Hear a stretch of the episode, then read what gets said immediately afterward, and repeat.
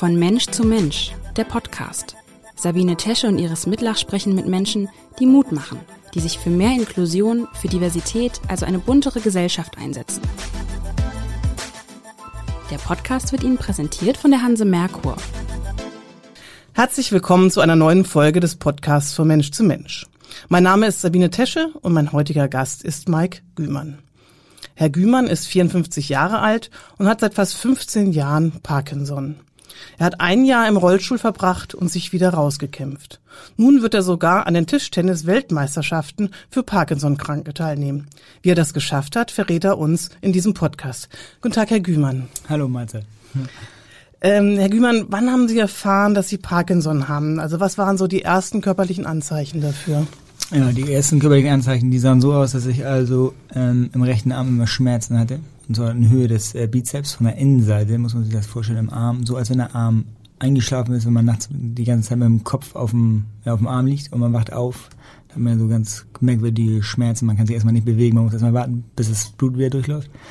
Ja, und so war es bei mir permanent im rechten Arm und ähm, na gut, und daraufhin bin ich dann zum Arzt geschickt worden von meiner Mama. Weil Mama sagte, Papa hat auch so eine Schwierigkeiten gehabt und der hat mal auch mal so eine, ähm, so eine Nervengeschichte in der Hand gehabt und dadurch musste mal ein, ein, ein Nerv durchtrennt werden. Und meine Mutter hatte halt Angst, dass das halt bei mir auch so ist und hat mich dann zum Arzt geschickt. Also das war ein, ein Neurologe in Harburg und der hat dann sofort erkannt, dass bei mir das Gangbild nicht ganz in Ordnung ist und hat mich dann daraufhin erstmal auf äh, Herz und Nieren geprüft und man hatte halt, halt Angst, dass ich irgendwie einen Tumor habe im Rücken- oder Kopfbereich, der halt ähm, auf die Nerven drückt und ich dadurch ähm, ja, bewegungseingeschränkt bin. Daraufhin haben wir mich dann ins Krankenhaus geschickt und dann kam das äh, die Diagnose am 15.03.2007. Ja, die hieß dann, ich habe eine gute und eine schlechte Nachricht für Sie, Herr Gümann. die gute ist, äh, wir haben uns das Beste ausgesucht und die schlechte ist, Sie haben Parkinson. Konnten Sie irgendwas mit dieser Diagnose anfangen? Haben Sie jemals davon gehört gehabt? Ja, gehört schon, aber natürlich keine Gedanken drüber gemacht, weil man war ja nicht betroffen. Mhm. Und ähm, na gut, wie, wie geht man damit um? Ähm, es sieht so aus, dass ich erstmal äh, mich dann belesen habe von oben bis unten, von hinten bis vorne. Mhm. Und ähm, man kam dann zu dem Entschluss, weil der Arzt sagte, er macht mir, er kann mich so einstellen, sagte der Arzt, dass ich ähm, ja, dass mein Leben lebenswert ist mit Tabletten. Mhm. Ne? Und ich werde ganz normal weiterarbeiten können, sagte er zu mir. Und naja, das Ergebnis sieht man ja heute. Ne? Da sind wir noch gar nicht. Aber ähm, erklären Sie einmal vielleicht ganz kurz, was äh, Parkinson bedeutet. Was ist das für eine Art von Krankheit? Ja, Parkinson ist eine Krankheit, die halt immer weiter fortschreitet. Das heißt, man, äh, man wird mit Parkinson sterben. Uh, man wird halt, man kann sich aber so einstellen lassen, beziehungsweise man kann mit Tabletten das so halt erreichen, dass man denkt erstmal, ähm, es geht alles von selber. Das ist eine Nervenkrankheit aber, oder?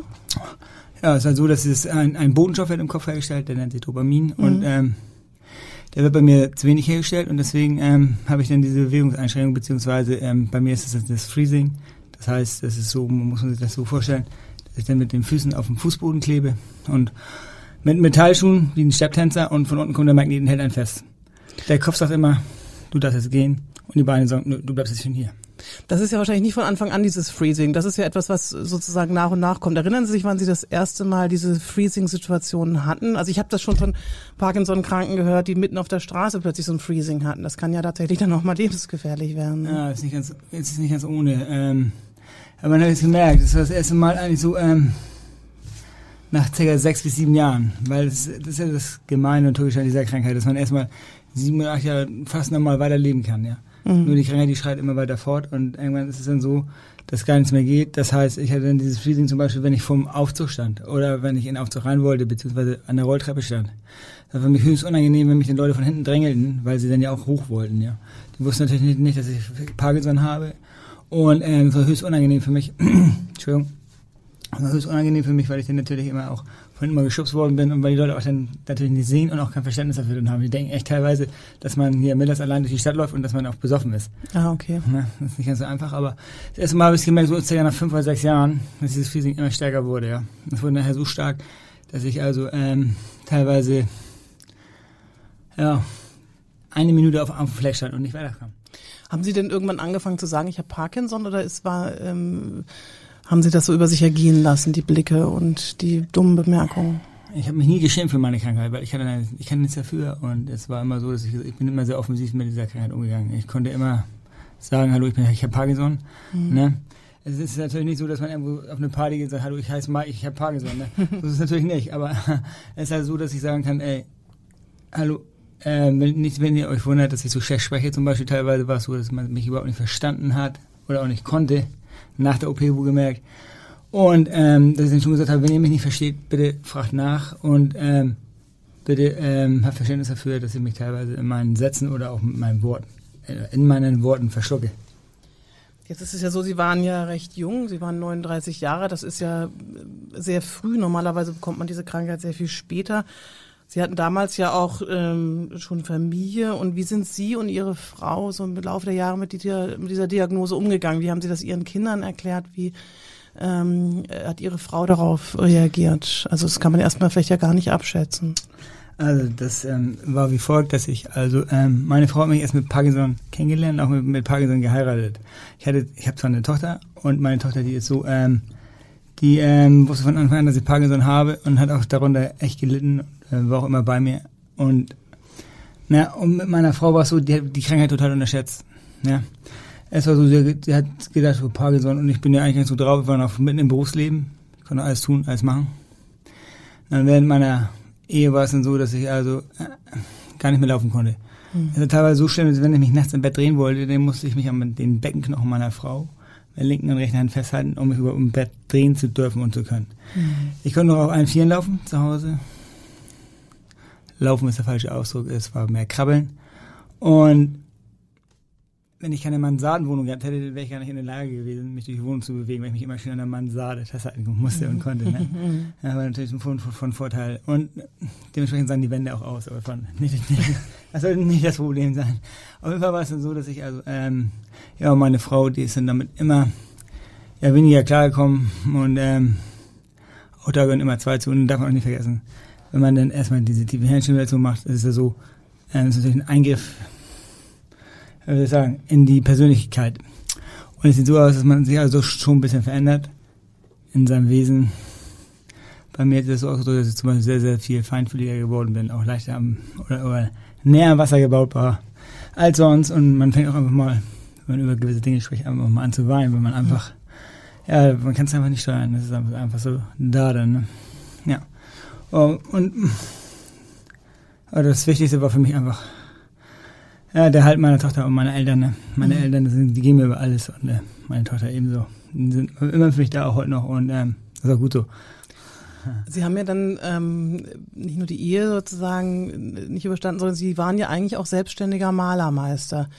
Ähm, wie lange hat es gebraucht? Haben Sie dann irgendwann, haben Sie wahrscheinlich den Job auch aufgeben müssen, oder?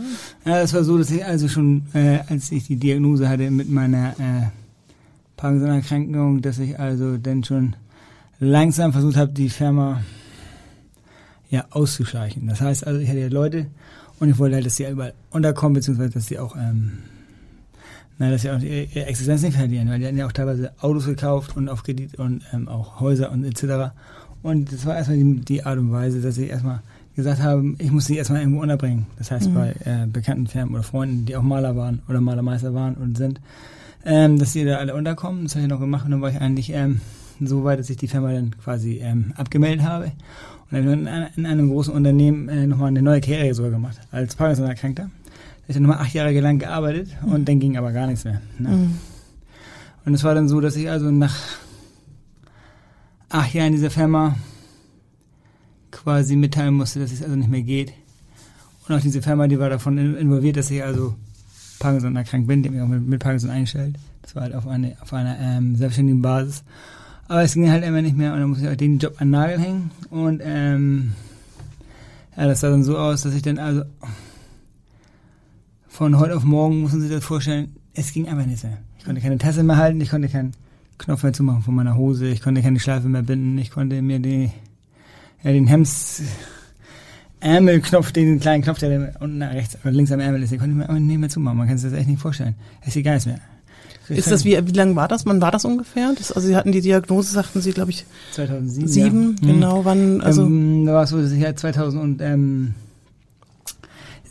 bin ich operiert worden, und zwar im Januar, am 30. Januar. Das ist mein zweiter Geburtstag. und, ähm, das war so, dass ich, also das Jahr davor war für mich die absolute die absolute Katastrophe. Also nicht nur, weil sie sich bewegen, war das sozusagen die Tiefphase in der ganzen Zeit. Also war das auch ein sehr schle also sehr schneller Verlauf. Also normalerweise kann ja ein Parkinson auch sich über längere Zeit äh, ergeben, aber dass der sich so verschlechtert, war das bei Ihnen relativ rapider Verlauf? Ja, es ging von, ich sag mal quasi von heute auf morgen. Es war so, dass ich ähm, quasi ähm, eine große Sache noch in meiner Firma zu erledigen hatte. Da habe ich alle Kraft für mobilisiert und investiert. Das habe ich dann auch geschafft. Und dann kam eigentlich der total, total Zusammenbruch, dann ging gar nichts mehr. Und dann war es halt so, dass ich ähm, ja, von heute auf morgen ja, zu Hause nichts mehr machen konnte. Das heißt, ich konnte nichts mehr tun, ähm, was in Richtung Heimarbeit ist, also Hausarbeit mhm. oder, ähm, oder, oder dergleichen. Und es war so, dass ich also dann ja, nur noch mich auf allen Vieren fortbewegen konnte. Und Sie hatten auch einen Rollstuhl, glaube ich, dann, oder? Na, also so, um überhaupt mal aus der Haus herauszugehen war es dann so, dass ich ähm, ja, mich dann nur im, im Rollstuhl vorbewegen konnte. Ne? War das so die Abs also wie, wie was hat Sie motiviert, jeden Morgen trotzdem aufzustehen? Ich hört sich an, als wäre das eine eine entsetzliche Phase in Ihrem Leben gewesen, oder? Ja, das, das, das war keine leichte Phase. Das war für mich also wirklich ähm, natürlich auch alles Neuland. Ne? Und nur trotzdem habe ich mir immer gesagt, ey, Mike, das kann es nicht gewesen sein. Ich habe leidenschaftlich Fußball gespielt. Ich war Fußballtrainer. Ich war ähm, Tennistrainer, ich habe Tennis gespielt, ich habe also ich war jeden Tag am Sportplatz oder überhaupt am Sport machen, jeden Tag. Und ich wollte unbedingt, dass es irgendwie nochmal weitergeht und ich konnte mich also nicht irgendwie dazu aufraffen immer nur zu Hause rumzuhängen. Und deswegen habe ich mir dann zum Ziel gesetzt, ich habe damals in einem Ferienzentrum gewohnt in Niedersachsen und dort gab es eine Möglichkeit, dass ich da schwimmen konnte. Und im, im, im Schwimmbad, also im Wasser war ich immer frei. Das heißt immer, da konnte man meine Parkinson-Erkrankung nicht ansehen, weil ich, ähm, hat ja keiner gesehen, dass ich dieses Freezing hatte. Dann bin ich immer jeden Morgen, bin ich dann mit dem Rollstuhl dann an diesen Pool gefahren und bin 1000 Meter geschwommen. Und hat zu mir gesagt, pass auf, ähm, ich muss ein bisschen ausholen jetzt. Es ist also so, dass der Arzt zu mir sagt, pass mal auf, Mike, ähm, seit acht Jahren Parkinson, seit neun Jahren fast und ähm, der Verlauf dieser Krankheit bei dir, der geht so rapide jetzt ähm, bergab. Das heißt, ich war austherapiert. Ich habe 40 Tabletten am Tag genommen. Das waren 1200 im Monat, das sind 14.400 im Jahr. Ne? Muss ich echt mal überlegen, das 14, was der Körper alles so mitmacht, das ist schon erstaunlich. Auf jeden Fall war es dann so, dass ich gesagt habe, ähm, ja, was tun, ne? Ich kann nichts mehr tun. Die Tabletten haben nicht mehr geholfen, ich konnte nicht mehr schlafen, gar nichts mehr. Dann sagt der Arzt mir, es sind zwei Möglichkeiten. Entweder noch fünf Jahre leben lassen oder diese OP, THS. Ja, da wollte ich gar nicht lange überlegen, weil ähm, so wie es bis dato gelaufen ist, war es kein Leben mehr. Ne? Es war nicht mehr lebenswert. Und mein Arzt damals, dieser Professor im ähm, Altona Krankenhaus, sagte zu mir, er macht mich, er stellt mich so ein, dass, ich, also, dass das Leben noch mal lebenswert ist. Aber der konnte sein Versprechen auch nicht halten. Das ist äh, wie, von der Operation, der Sie sprechen, das ist ein, ein sogenannter Gehirnschrittmacher. Mhm. Ähm, warum wurde Ihnen das jetzt erst angeboten oder war das davor schon mal im Raum gewesen äh, und Sie haben sich gescheut? Das war so, dass mich, also die Ärzte, ich habe das äh, natürlich auch hinterfragt, ne? Bei, also vorher schon. Mhm. Als, ich, als ich diese Krankheit hatte und da hat mal ein Professor oder ein Doktor aus dem UKE gesagt, ähm, kommt für mich nicht in Frage. Da wollte ich mir keine Sorgen drüber machen, weil der Verlauf der Krankheit damals noch ganz gut aussah. Mhm. Nun war es aber so, der Verlauf der Krankheit hat sich so rapide schlecht verändert, dass ich, also, wie gesagt, ich war Austherapie, es ging nichts mehr. Und dann kam Professor, oder der, der, der Dr. Hamel, der kam dann bei mir und sagte, Gümann, entweder OP oder fünf Jahre. Na gut, dann habe ich mich natürlich nach relativ kurzer Zeit dazu entschieden, zu sagen, OP. Was sind denn so die Risiken? Was, was sozusagen, warum haben Sie sich, also das, das ging dann relativ schnell, dass Sie sich dafür entschieden haben. Was, wie verläuft so eine OP eines äh, Gehirnschrittmachers? Das ist ja nicht ganz ohne. Das wird ja wirklich tief, gehen ja die Ionen, glaube ich, ganz tief auch ins Gehirn rein. Was wird dort gemacht? Ja, so, dass ja ähm, durch diese ähm, tiefe Hirnstimulation, das sind zwei Dioden, die sind im Kopf, die werden implantiert und es sieht so aus, dass also diese Dioden, die werden ähm, ja, so tief implantiert in den Kopf, dass man ähm, durch Sprachzentrum, durch ähm, Gehörzentrum, durch Sehzentrum und durchs Geruchszentrum muss man also diese Dioden ja, durchschießen und dann ähm, kommen die an einen bestimmten Ort, wo dann halt ähm, das, diese Diode, dieses Gehirn quasi stimuliert mit, mit Milliampere, also mit Strom. Ja. Und man ist, glaube ich, wach während dieser OP und muss ja. immer sagen, wie man reagiert. Ich habe darüber auch schon gelesen, ja. Ja, es ist so, dass der, dass der Arzt, Dr. Giuliani und Professor Hamel, die kamen dann zu mir und sagten, Herr Gümann, wir möchten gerne bei Ihnen in den Kopf so tief rein, wie wir noch niemals zuvor waren. Toll, habe ich gesagt, das freut mich außerordentlich, dass ich die Auserwählte sein darf. Ja. Nun war es natürlich so, fürs UKE war ich natürlich hochinteressant, weil ich natürlich recht, recht, recht jung war im, ähm, ja, für die OP. Ne? Und ich war natürlich äh, einer von Hamburgs jüngsten Parkinson-Erkrankten derzeit mit 39 Jahren. Und das war für die natürlich auch enorm ähm, interessant. Ne? Und deswegen bin ich auch dankbar, dass ich heute noch äh, im UKE behandelt werden davon auch kann und werde auch und für mich echt gut aufgehoben, weil die Ärzte sind einfach super da. Ne? Das ist einfach so. Es ist eine Universitätsklinik und es ist halt so, dass sie auch natürlich auch da Sachen ausprobieren wollen oder gerne auch ähm, ergründen möchten. Ne? Und dann habe ich dann dem auch zugestimmt und habe gesagt, Mensch, pass auf, ähm, wenn Leute vor mir oder Patienten vor mir das nicht hätten ja auch ähm, zugelassen, dass man dort ähm, Dinge ausprobiert, die man vorher noch nie ausprobiert hat, dann ist es vielleicht so, dass man ähm, da noch ein bisschen was zu beisteuern kann, zumindest für die Forschung. Na gut, da haben sie mich operiert. Dann sind sie wirklich mit Dioden so weit reingegangen, wie sie noch nie vorher waren. Und das war gut so. Ich bin der Meinung, dass heute, das ist meine, äh, ja, das ist auch, dem, ähm, ja, mein, mein Dank an die Ärzte, dass sie mir das ja quasi bei mir ausprobiert haben, weil ich schätze mal, dass es dadurch auch bei mir extrem gut geworden ist. Und ich habe mir gesagt, pass auf, wenn die mich schon äh, so einer Strapaze unterziehen wollen und wenn die dann sagen, ähm, sie möchten es bei mir gerne ausprobieren, dann ist es halt so, ähm, da geben sie sich ja noch mehr Mühe, ne? weil es das erste Mal war. Und ich mich eigentlich sicher aufgefühlt, also sicher aufgehoben gefühlt, dass ich also sagen konnte, ey, wenn die mich schon so operieren und dann diese Risiken eingegangen werden sollen und müssen, dann ist es doch gut, wenn sie bei mir sich besonders viel Mühe geben. Das haben sie auch getan. Ja, das ist schön. Also ich habe tatsächlich vor ganz vielen Jahren, da war ich, also kurz nach der Volontärszeit, das ist also bestimmt schon 20 Jahre her, eine Geschichte über einen Mann gemacht, der auch ähnlich wie sie das berichtet hat, äh, schwer Parkinson hatte, eigentlich nur noch äh, so ein so ein Freezing auch hatte, sich kaum noch bewegen konnte, nur im Rollstuhl war und der gehörte eben zu den ersten, die diesen Gehirnschrittmacher in Deutschland eingesetzt bekommen hatten. Und das war in Berlin ähm, an einer, wahrscheinlich auch an einer, Uni, an einer Uniklinik. Das erinnere ich nicht mehr genau, aber ich weiß noch, wie ich eben zu ihm gegangen bin und dieses äh, für das Interview und er hatte so eine Laube irgendwie im Ostberlin und er ist mir so entgegengejoggt fast, ja. Mhm. Und ähm, er erzählte mir, dass das erste, was er eben gemacht war, gemacht hatte, dass er ganz laut Musik angemacht hatte, und zwar Sex Bomb von Tom Jones und dazu getanzt hat. Komischerweise, so, sobald ich dieses Lied höre, Sex Bomb, muss ich immer wieder an diese Begegnung denken, weil es wirklich eine ganz besondere Begegnung war, weil dieser mhm. Mann, nicht wie Sie die, das jetzt auch ähm, ausdrücken, eine ganz tiefe, tiefe Dankbarkeit hatte, äh, dass er durch diesen Gehirnschrittmacher wieder ein äh, einigermaßen normales Leben führen könnte, konnte. Also es, äh, allein die Tatsache, dass er wieder tanzt, tanzen konnte, dass er eben wieder ein einigermaßen normales Gangbild hatte und dass, dass das Leben ihn wieder hatte, so hat er das beschrieben, hat ähm, mich ganz, ganz tief berührt. Ich weiß nicht, wie ging es Ihnen direkt nach der OP? Ähm, konnten Sie da schon wieder tanzen oder erstmal gar nichts? Also man redet ja nach der OP von einer sogenannten Setzphase dieser Dioden. Das heißt, man, die müssen sich erstmal im Kopf setzen. Und ähm, das Kuriose an dieser Sache ist, dass wenn man die Dioden neu verpflanzt bekommen hat, dann denkt man, ey, mir kann nichts mehr passieren. Ich bin ja wie, wie ausgewechselt. Ne, man konnte sich vorher nicht mehr bewegen, nicht mehr laufen, man hatte keine Kraft mehr und einmal geht alles wieder. Nach sechs Wochen ist die Setzungsphase circa vorbei und dann geht es daran, dass man ja die Dioden quasi mit dem Generator, den man hat, äh, einstellen kann, ja. Mhm. Und ähm, dann beginnen eigentlich erst so die eigentlichen Probleme. Bei mir war es so, ich kann mich daran erinnern, ähm, ich bin wach geworden. Ich habe in die, Tochter meiner, in die Augen meiner Tochter geschaut, die saß nämlich am Bett an der Intensivstation und wir haben beide furchtbar geweint vor Glück, ne? War, es war einfach großartig, es war ein schönes Gefühl.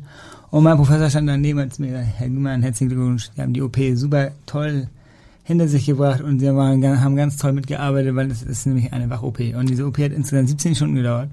Ich war 17 Stunden wach und ähm, dann wird man nochmal in die, ins Koma, ins richtige Koma gelegt und dann werden die ganzen Kabel, die halt verlegt worden sind, das sieht ein bisschen komisch an, ist aber so, dass man die dann einfach miteinander verbindet. Das wird unter Vollnarkose auch nochmal zwei Stunden gemacht. Also insgesamt hat die OP 19 Stunden gedauert, ich bin nach 27 Stunden wieder aufgewacht, habe in die Augen meiner Tochter geschaut und wir haben erstmal nur geweint.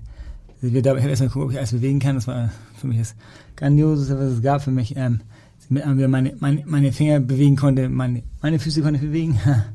Ich habe ja gemerkt, ich war, wieder, ich war wieder am Leben. Und mein Professor, der Dr. Hamel, der sagte zu mir, Herr Giemann, herzlichen Glückwunsch, ich habe mir gerade 35 lebenswerte Jahre geschenkt. und dann bin ich natürlich von der Intensivstation einmal runtergekommen und dann war das so, dass der Arzt mir sagte, ähm, ich lag mittlerweile auf dem Zimmer. Das war, werde ich nicht vergessen, das war morgens um halb elf in mein Zimmer gekommen, um halb drei stand mein Dr. Hamel vor mir und sagte mir, Herr Gümann, anziehen. Ich so, wie anziehen? Wir beide gehen jetzt spazieren durch den Park. Ich so, was machen wir? Für mich unvorstellbar. Und wir haben uns angezogen. Ich bin durch den Park gelaufen mit meinem Doktor und ich habe, ja, ich habe eine Stunde nur geweint, vor Glück. Das heißt, es war Ihre erste Erlebnis, war dieses durch den Park gehen, durch die Natur gehen, wieder auf beiden Füßen. Das war für Sie das Erste, was Sie so richtig erinnern, ja. Man kann sich das so nicht vorstellen, was, was man denn durchmacht. Ich habe ja auch ein Jahr lang nur eine Stunde fast geschlafen. Ne? Na, man kann sich so nicht vorstellen, man schläft eine Stunde pro Nacht und man ist ähm, sich dementsprechend auch drauf und geredet hat. Trotzdem habe ich zu mir gesagt, pass mal auf, Mike, du musst irgendwas tun, um diese OP überhaupt zu überstehen. Weil die OP, die, ich hatte ja von vorher schon auch mal erfahren, wie lange die dauert. Ne? Und so mhm. Wachter ist dabei. Ich wollte einfach nur fit sein, ich wollte also auch so gut sein. Und für mich wäre es halt eine Katastrophe gewesen, wenn ich jetzt gewusst hätte, pass mal auf, ich äh, schaffe es nicht wegen Nierenversagen oder weil ich zu wenig Sauerstoff im Blut habe. Für mich war halt wirklich, wenn ich was machen kann, und das gehört immer schon zu meinem Tugenden im Leben, dann will ich da was für tun, weil ich möchte nichts den Zufall überlassen. Und das war für mich also der Grund, und das, der mich immer wieder bewegt hat. Und jetzt kommt Ihre Frage zurück, wo Sie mich, wo Sie mich fragten vorhin, ähm, was mich dazu bewegt hat, morgens immer aufzustehen. Ich wollte unbedingt diese 1000 Meter schwimmen, das war immer mein Ziel. Und das habe ich geschafft. Und als mein Doktor dann zu mir sagte, okay, das haben Sie noch nie erlebt, dass ein Mensch, der 17 schon in der Wachkoma OP hat, ähm, von Anfang bis Ende 100% Sauerstoff im Blut hat. Mhm. Das habe ich geschafft. Ne? Und das war einfach nur, ich wollte halt, wenn ich unterstützen kann, und wenn es nur damit ist, dann wollte ich das gerne tun. Ja, und das habe ich geschafft. Und ähm, das hat mich immer wieder dazu motiviert zu sagen, morgens aufstehen. Aber Sie waren sozusagen, danach waren Sie also praktisch ein neuer Mensch und Sie haben dann ja auch äh, nicht nur das Schwimmen ähm, weitergemacht, das weiß ich nicht, ob Sie es weitergemacht haben, aber Sie ähm, haben sich ja dann einem Tischtennisverein angeschlossen, 2018. Das, ähm, mhm. Wie sind Sie darauf gekommen, dass Sie sagen, okay, ich spiele jetzt Tischtennis? Das war etwas anders. Ähm, das war nicht 2018, das war 2020. Das heißt, ich spiele jetzt seit quasi ja, aktiv seit sieben oder acht Monaten Tischtennis. Ach, okay, so lange. Okay. Ja, und äh, das war jetzt wegen der Pandemie ging es auch nicht, dass man in die Halle durfte und trainieren durfte. Da habe ich trainiert halt auf der Terrasse mit, mit so einem Rover da mhm. und der in die Bälle zugespielt und dann habe ich halt bei drei Grad oder zwei Grad habe ich dann auch draußen gespielt, wenn es windstill war einigermaßen, weil ich ja nicht in die Halle durfte und konnte. Es war so, ich habe ähm, zu meinem Glück eine Frau kennengelernt, die auch zu dem Zeitpunkt, als ich äh, mal wieder im Krankenhaus war und mal wieder als eingestellt werden musste, äh, kennengelernt habe. Und zwar hat die Dysonie, das ist auch eine Muskelkrankheit, und die hat auch diesen Hirnschrittmacher im Kopf. Ähm, mhm. Und wir beide, wir ähm, ergänzen uns halt total gut. Wir verstehen uns auch wunderbar. Und ähm, wenn sie halt Probleme hat, dann habe ich Verständnis für sie und sie Verständnis für mich. Und sie sagt immer, solange ich Sport machen darf und kann, dann soll ich raus. Ich soll abhauen nach dem Motto, man hat Spaß und genießt dein Leben. Ne? Ja, und deswegen ähm, das, läuft das auch so toll in der Beziehung, dass wir einfach sagen können, ey, wir können, uns erstmal aufeinander verlassen, jeder Verständnis für den anderen. Wir machen mittlerweile sogar Scherze über uns selber, ne? Und dann kommen wir selber so selber, selber, selber, selber, na, Entschuldigung, selber drüber lachen. Und ähm, ja, es ist aber wundervoll, dass ich diese Frau habe. Ja, das freut mich sehr. Das ist dann ein, einfach ein privates Glück und dann haben Sie aber noch ein sportliches Glück gefunden. Na, es war dann so, dass ich dann irgendwann, irgendwann kam halt die Frage, ähm, ja, was machen wir? Wir, wir kannten uns, wie gesagt, ganz kurz, wir haben uns kennengelernt. Ähm, Im Krankenhaus, wenn ich das ganz kurz erzählen darf, äh, da ist sie mir quasi von Rollstuhl gelaufen. Ich saß am Rollstuhl, ich war noch vor meiner OP und sie saß, äh, sie war schon, sie ihre OP schon hinter sich und dann habe ich sie gesagt, sag mal, ähm, du siehst aber nicht so fit aus, du sagst, ich bin gestern erst operiert worden. Ich sag, dann rennst du hier schon rum, und sagt, ja, ich renne hier schon rum. Ich sag, dann gib mir mal deine Tasche. Da war nämlich die Einkauf von, von dem, von dem Supermarkt gegenüber vom UKE drin und, ähm, ich sag, gib mir die Tasche, dann fahr ich dich mal eben nach oben. Das habe ich noch getan. Dann sagt sie, auf welcher Station liegst du denn? Dann sagt sie, auf Station 3 in Zimmer ähm, 11. Ich sag, wunderbar, ich liege Station 3, Zimmer 13. Ne? ja, und dann haben wir uns, äh, habe ich hier die Sachen hochgefahren und dann haben wir die Telefonnummern ausgetauscht und dann ist sie aber drei Tage später schon entlassen worden. Da war ich noch im Delirium quasi. Da war ich noch, also da hatte ich noch die Auswirkung von meiner, von meiner, ähm, ja, von meiner Narkose. Und dann hat sie mir nur eine Telefonnummer auf den Tisch gelegt und dann habe ich sie aber 14 Tage später dann besucht und seitdem bin ich nicht mehr gefahren. Dann, ne? Das war halt so, dass ich ins Ziel gezogen bin und dann haben wir gesagt, wir versuchen das jetzt mal.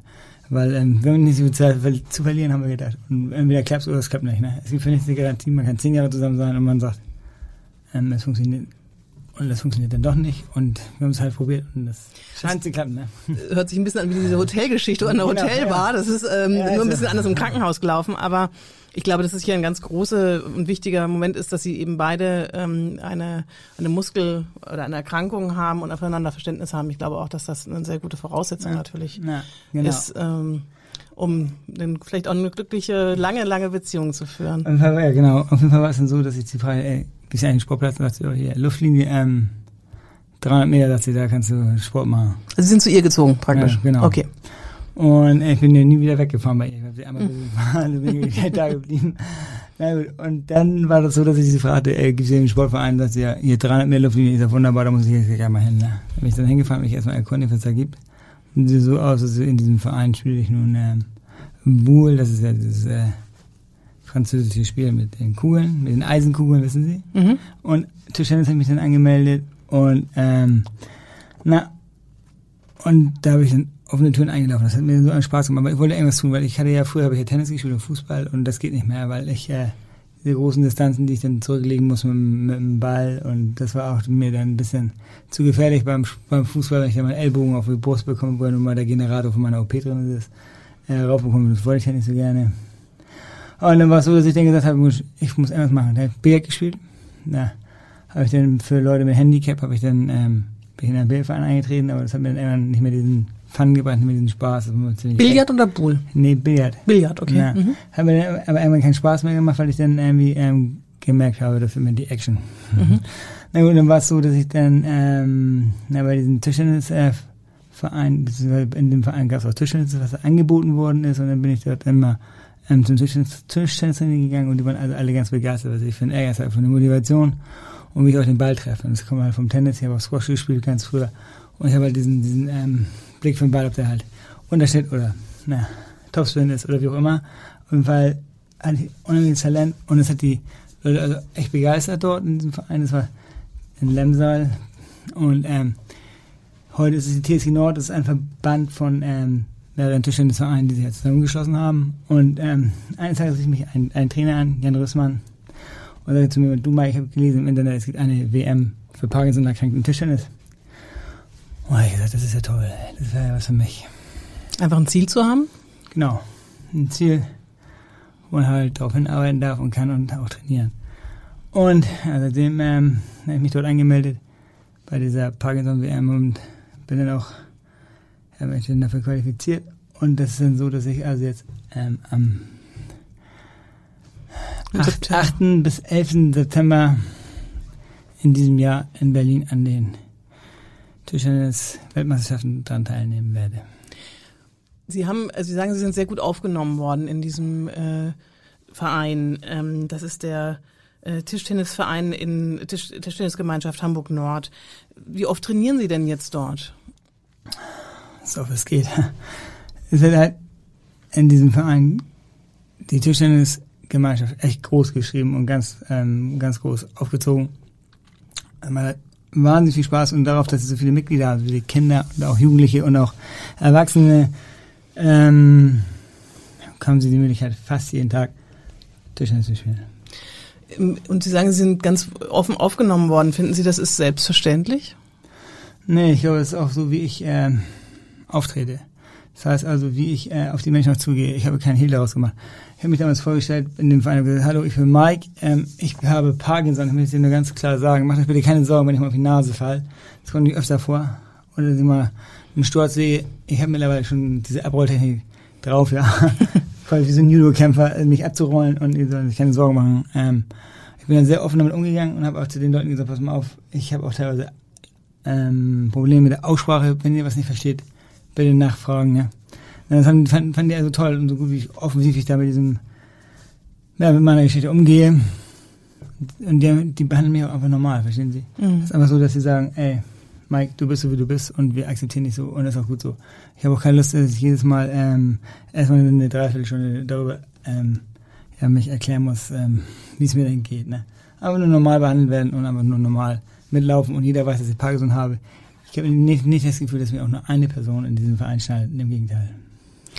Ihre Teilnahme, also an diesem ähm, hat ja auch was ganz Besonderes bewegt. Es ist ja nicht nur so, dass Sie jetzt sozusagen ganz normal im Training, glaube ich, teilnehmen von den äh, Tischtennisherren, sondern die möchten jetzt ja auch eine Reha-Sportgruppe aufmachen, die wir vom Verein Hamburger Abendblatt hilft auch unterstützen werden, indem wir dort Trainerausbildung mitbezahlen und auch Tischtennisplatten anschaffen. Ähm, wie finden Sie das, ähm, dass das jetzt sozusagen noch eine weitere Blüten treibt in dieser Reha-Sportgruppe? War das Ihre Idee? Haben Sie das gemeinsam entwickelt? Nein, das war schon das der, die treibende Kraft vom, äh, der Jan Russmann. Das ist ein ganz junger, junger, junger Trainer, der sehr, sehr aufstrebend ist und sehr, sehr, ähm, ja, aber ein ganz toller, ganz toller Typ ist, der sich halt für, für mich halt da extrem eingesetzt hat und der halt auch schon weiter denkt und dachte damals zu mir, ähm, ähm, zu sagen, dass also er im Auge hat, beziehungsweise als Ziel sich gesetzt hat, dass er also so eine Reha-Sportgruppe aufmachen möchte. Und da habe ich mir zu gesagt, so, ich würde gerne, ich wäre sehr gerne bereit, dort mitzuwirken und mitzuhelfen und auch gerne nochmal da so ein bisschen, äh, ja, äh, vielleicht mal irgendwann, wenn man da so eine Sparte noch für Leute, die halt Parkinson haben und auch ähm, Tischtennis spielen wollen, dass ich da also gerne auch nochmal so eine Funktion machen würde oder mir vorstellen könnte, dort ja zu helfen, so ein bisschen als, als äh, Co-Trainer oder sowas, ne? In dieser Richtung. Warum ist es Ihnen wichtig, jetzt nochmal so einen Wettkampf zu machen? Sie werden ja dabei auch so medial begleitet. Also was möchten Sie erreichen und vor allem für wen? Ist das nur für Sie oder ist das auch etwas, was eine Vorbildfunktion haben soll? Also es ist beides. Es ist einmal, um mich Art selber zu beweisen, um mir nochmal zu, zu sagen, ähm, dieser Wettkampfgedanke ist für mich sehr wichtig, dass ich also nochmal sagen kann, ich habe alles gegeben für mich, ich habe trainiert, eben vorbereitet. Und dann ist es natürlich auch so, ich möchte die Menschen dafür animieren, zu sagen, das Leben ist noch nicht zu Ende. Rafft euch auf, ähm, bewegt euch, der Tischtennissport, der hilft euch wirklich ungemein, weil man halt so viele ähm, komplexe Bewegungen halt machen muss. Richtig zum Beispiel, das Augentraining ist enorm wichtig, dass sie also immer diesen Ball fixieren. Und Sie müssen sich vorstellen, Parkinson ist eine Krankheit, die ist, ähm, die geht auf alle Muskeln im Körper. Ne? Schluckmuskeln, ähm, ja, die Augenmuskeln, alles, was sie haben.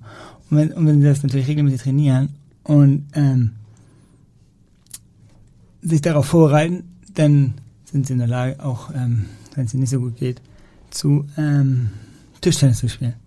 Und es ist halt so, dass sie auch ähm, zum Beispiel, es gibt im UK eine Tagesklinik. Und da sind ganz viele Menschen, die äh, sitzen im Rollstuhl, wie ich auch damals saß und immer gebückt nach vorne, im Oberkörper nach vorne. Und die sagen dann zu mir, oh, wenn ich dich sehe, du bist so fit. Ich sage, ja, das kannst du auch werden. Nee, schaffe ich nicht mehr. Ich sag, du, mach dir mal Gedanken über die TV-Hirnstimulation, weil ähm, wenn du meinst, dass du dass es nicht mehr lebenswert ist, dann lass dich doch bloß operieren. Ne? Und wenn du, ich finde, das ist nicht lebenswert, wenn du im Rollstuhl sitzt. Ich habe das alles hinter mir. Und dann sagen die Leute, nee, ich habe Angst vor der OP. Kann ja auch nachvollziehen, kann ich auch verstehen. Nur ist ja so, ähm, wenn, bevor ich so, ich sag mal in Anführungsstrichen, dahin vegetiere, versuche ich lieber was zu machen, ja. Und deswegen sage ich immer zu den Leuten, Mensch, lass das doch nicht hängen. Versucht euch nochmal zu motivieren, aufzubauen. Ihr seid, ihr seid es auch jedem Menschen wert und ihr seid, das sehr, ihr seid so eine tolle Persönlichkeit. Versucht dann nochmal euch da hingehen zu motivieren, zu sagen, ey, ich versuche das auch mal. Muss muss nicht Tischtennis sein.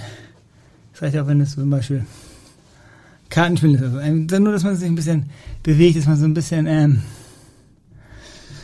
an der Gesellschaft teilnimmt, damit man nicht immer nur zu Hause sitzt und vegetiert und nicht immer nur über seine Krankheit nachdenken muss. Ne?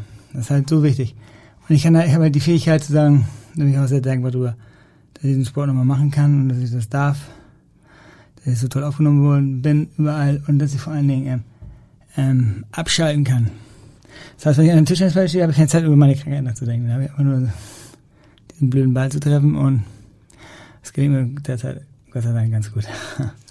Herzlichen Dank für den Besuch hier.